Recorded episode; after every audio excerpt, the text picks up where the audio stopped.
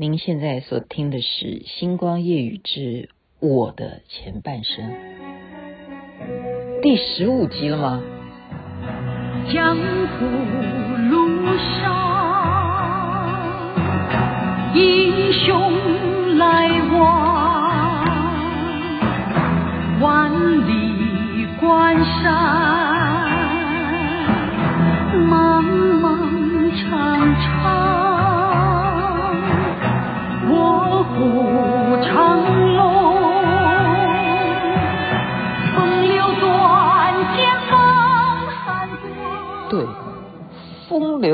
剑小小刀，珍妮所演唱的。您现在所听的是《星光夜语之我的前半生》徐雅琪的故事第十五集。今天要跟大家介绍的是什么呢？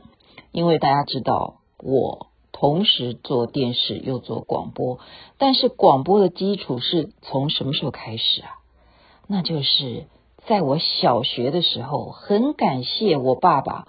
那时候想尽办法啊，我们在眷村里头能够有第一台的音响，哇，得到那个音响不得了，然后这样子听各式各样的广播节目，对不对？很多迷人的主持人，像我已经讲过很多次了，呃，蓝青啊，蓝波波。那至于电影呢？好，电影跟广播融合是怎么来的？你知道我是看什么电影而去变成演广播剧？就自己在家里拿我爸爸的那台 录音机，跟我哥哥两个人就在那边互相的对着那个，因为以前的录音机是用 tape 的嘛，哈，就是可以这样子连 play 跟那个 record 键两个同步按下去就可以录音啦。那我们两个除了游戏是玩拍电影之外呢，就是拿这个录音机来直接演广播剧了啊！因为以前大家有印象的话，都知道以前中广的广播剧场也是很受欢迎的。除了你听那些流行歌曲之外，或者什么音乐节目啊，听广播剧也是那时候我们的很重要的娱乐项目啊。那我们是演什么？现在告诉大家，五年级或者是四年级的同胞们，你们一定有那些印象。我怎么会挑那样的题材？现在想起来，必须要好好赶快观想一下观世音菩萨或者瑶池金母。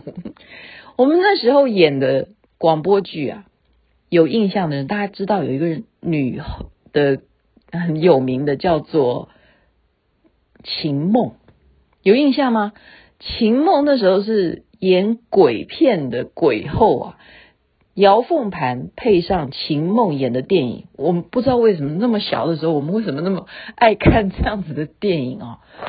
啊，就是演一个书生，对不对？比方说是勾风啊，还是岳阳，一定是男的对不起女的。好，那我跟我哥哥两个人就会这样子演啊。好，就是他演书生，然后我一定演那个柔弱在家里的小女子，对不对？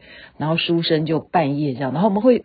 鬼哭神嚎在那边学狼叫，我们就对着那个收音机在那边，我就在那边嗷这样子，然后我哥也会这样叫，叫嗷这样，狼叫狗叫，我们都会学啊，就对着那里按下 record play 就可以开始演了嘛，对不对？在一个月黑风高的晚上，嗷呜嗡嗡嗡，就这样叫啊，对不对？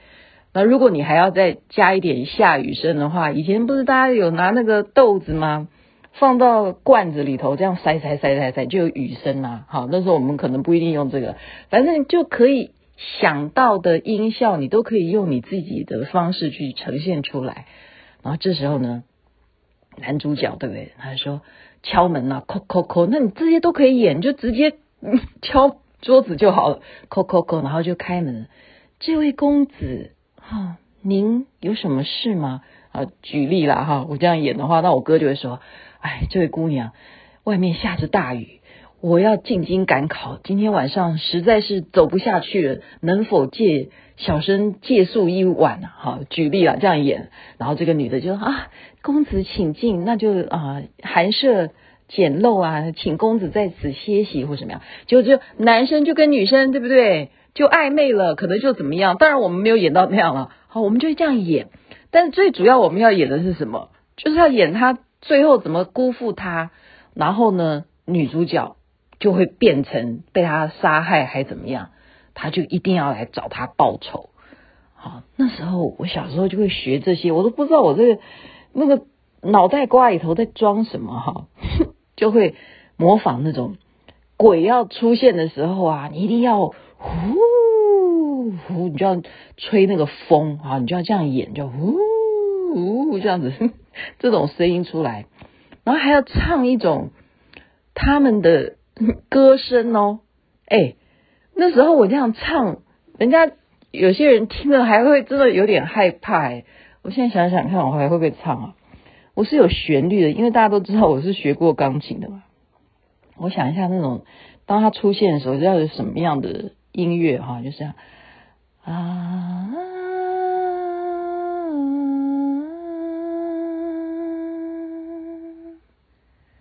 哎，这样听了会不会？哎，现在是晚上哈。所以我们要赶快想一个光明面，想光明面哈。我们想观世音菩萨，我们想要吃鸡母，就是这样子啊。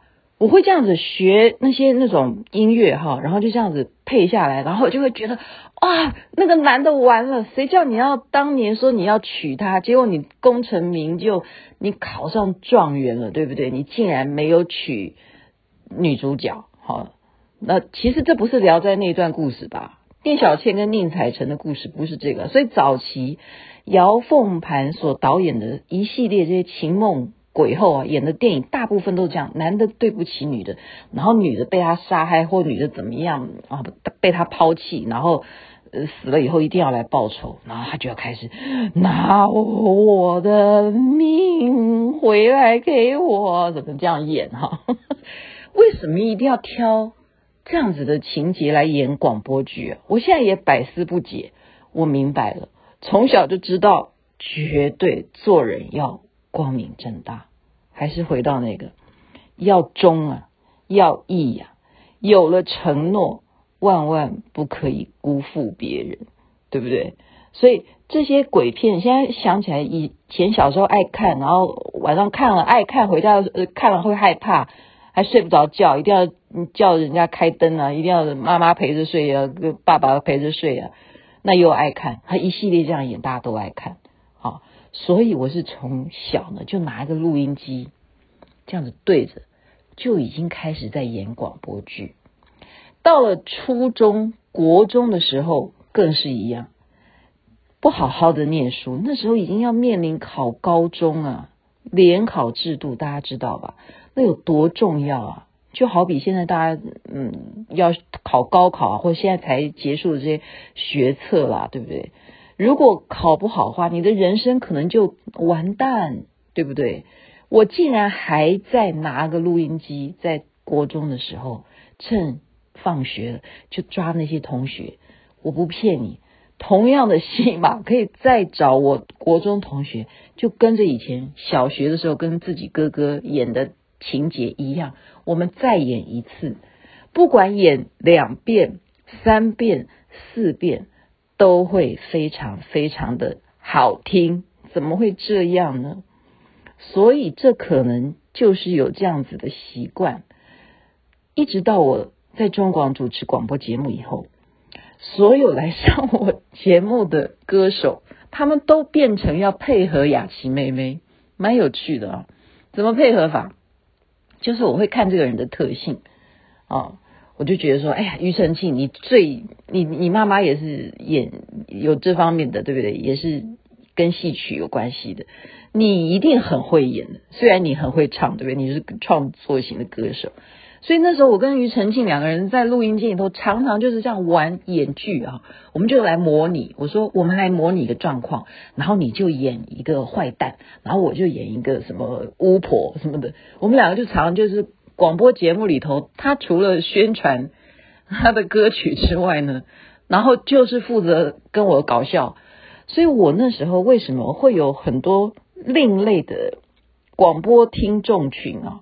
他们就是觉得我跟其他的广播节目的主持人不一样，哦，因为我会玩，我常常会让本来是正常的歌手 来宣传歌曲的，他怎么会到了我的节目里头变成这么搞笑？我就会想一些梗，加上我又在做综艺节目的关系，就会让那些歌手啊，他们都要配合着学猫叫啦，学狗叫啊，或者是演坏蛋啊，或演好蛋啊，反正就是跟着我一起玩广播节目。